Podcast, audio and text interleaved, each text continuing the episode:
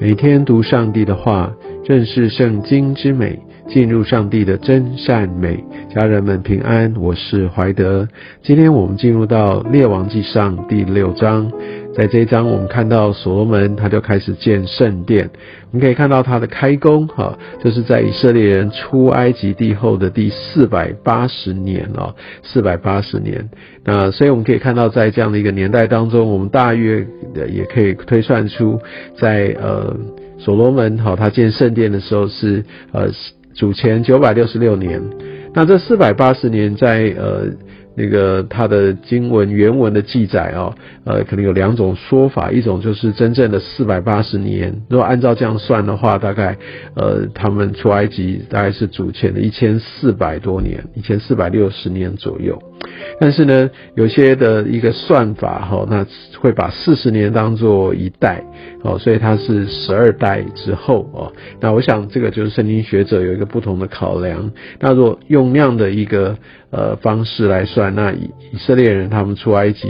的这样的一个或者摩西的一个年代，再这样子推算，可能又会稍微更晚一点点。不过我想这个大概不是一个最大的重点哦，最大的重点是在于说我们可以看到。在这些年代或在这些史实当中哦，都是确实所发生的。当然，我们知道这所罗门的圣殿也有很多呃考古的一些的证据支持。那这个圣殿呃，在当时也算是蛮宏伟的，这是呃算是第一次哦。那神的一个居所要从会幕。到一个实体的一个建筑啊，当以色列人四处迁徙的时候，当然我们都知道，在神在会幕当中也一路用云柱火柱来带领他们，当他们进入迦南地，不断的攻城略地，他们在慢慢的取得他们的土地，所以他们还是常常会需要移动的。那乃至于到他们都安定下来，特别到大卫以后，他们有自己的皇宫，越来越安定，所以自然他们就想要为呃神来盖一个居所，哈，来盖一个固定的一个圣殿，所以这在当时也是一个宏伟的建筑哦。按照呃现在的尺寸换算，它的整个殿的长度在二十七米。然后它的宽大概九米，而高度有十三米半，哦，所以也算是一个蛮蛮巨大的一个建筑。那我们可以看到，它在第五节这边说围着外殿和内殿啊。那外殿呃讲的主要就是呃那个圣所，内殿讲的是至圣所啊，它就。呃，以围着这个外殿内殿造了三层房屋。那这个房屋呢，大概是呃给祭司、立位人和这些服侍者所居住的，那也是他们在那边吃圣物的地方，或者是呃在存取、呃存放这些圣物的一些的房屋。那我想这相关的一个尺寸都非常清楚的载明。而在这当中，你可以看到，也接续上一章所说到的这些的石头，都是先找好，再搬过来再放。所以，我想在当时的这个计划、它的蓝图、它的执行、哈尺寸的掌握等等，一定都是非常非常的精密。所以，我们可以知道所罗门哈他所带领的这个团队啊，所用的这些的巧匠，不但非常有计划性，而且非常有执行力啊。那所以同样的话，我们在各样的施工当中，我们在做规划，我们在我们在在在整理，或者说我们在呃整个的一个推动，其实各样的规划、各样的执行都会非常需要一个很绵密的一个一个计划，因为这我们是被托付要成为神中心的管家，那所以服饰或者在推动这些，从来都不是呃一时兴起，或者是随随便便的。马马虎呼呼的，绝对不是。我想这一切的一个规划，这一切的执行，其实神都是非常看重的。我们可以看到，特别是在这边讲到的是要盖圣殿，哦，所罗门绝对用一个非常高的标准在执行。那我们可以看到，在十一节，哈，耶和华的话就临到所罗门说，所以我们可以看到，在他盖。一切的这个呃建殿的进度啊，我想在做到呃一个一个如火如荼进行的时候，神来临到所罗门，所以我相信在这个时候，上帝所说的会是呃显明上帝他的心意，他最关心的。这边说完全都不是讲到圣殿盖的如何或是怎么盖哦，呃，我相信其实神有给他跟那些的工匠有一些的启示，该用什么样的尺寸，该怎么样去做。但是我想这没有特别在这段经文所显现。但是呢，在这边神却呃。却告诉他们，或者说在列王记上哦这一段经文里面特别写下这个经文，是要让这一群后面的以色列人更知道神他所关切的会是什么。所以十一节这边说，耶和华的话临到所罗门说：“论到你所建的这殿，你若遵行我的律例，遵守我的典章，遵从我的一切诫命，我必向你应验我所应许你大父亲大卫的话。”所以我们可以看到，上帝在意的是人心，他在意的是属灵的生命，他在意的是所罗门会不会继续的，而且真正很会谨守遵行的，在走在他父亲大卫所走遵行上帝的一个道路上。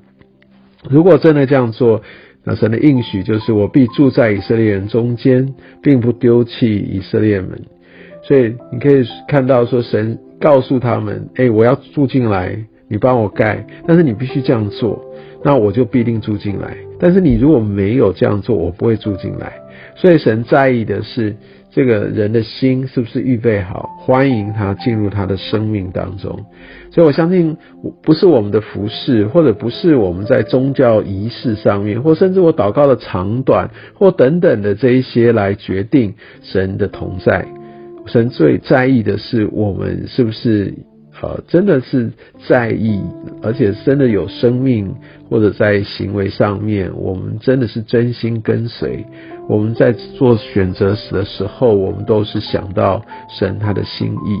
我们听过，我们抓住神的话语，我们就愿意谨守遵行。我相信这个比我们用什么样的一个。呃，外表用什么样的一些的劳力程度，哦，用什么样的时间，想要去感动神，想要表达自己的一个敬虔，其实都不如我们真的在我们的生命当中回应神，在我们生命当中所告诉我们的。当我们知道真理，当我们听见，就要去行。就像耶稣说，听见他的话，就照着去行的，就是把一个房子盖在磐石上。我相信这给我们一个非常重要的提醒。我相信我们我们所做的，就我们的生命，包含这个圣殿，都必须盖在磐石上。而这个根基，就是在于要呃听见神的话，然后要照着去做。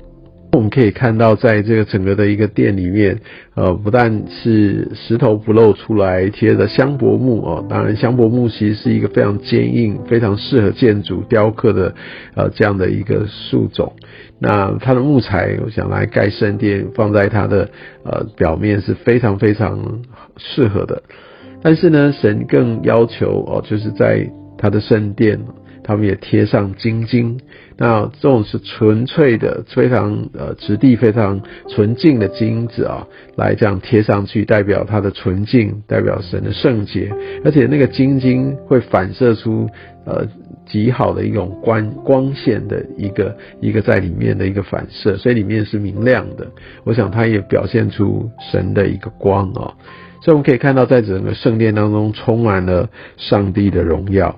而在这整个过呃建造的过程当中，总共花了大概七年的时间。我想七也是一个完美的数字。啊，上帝来透过所罗门把这个圣殿来顺利的来盖完。我相信这也就是来确立上帝继续的来与以色列人同在。而在这个圣殿呃这样的一个描述当中，他特别讲到基路伯啊，基路伯他是比呃。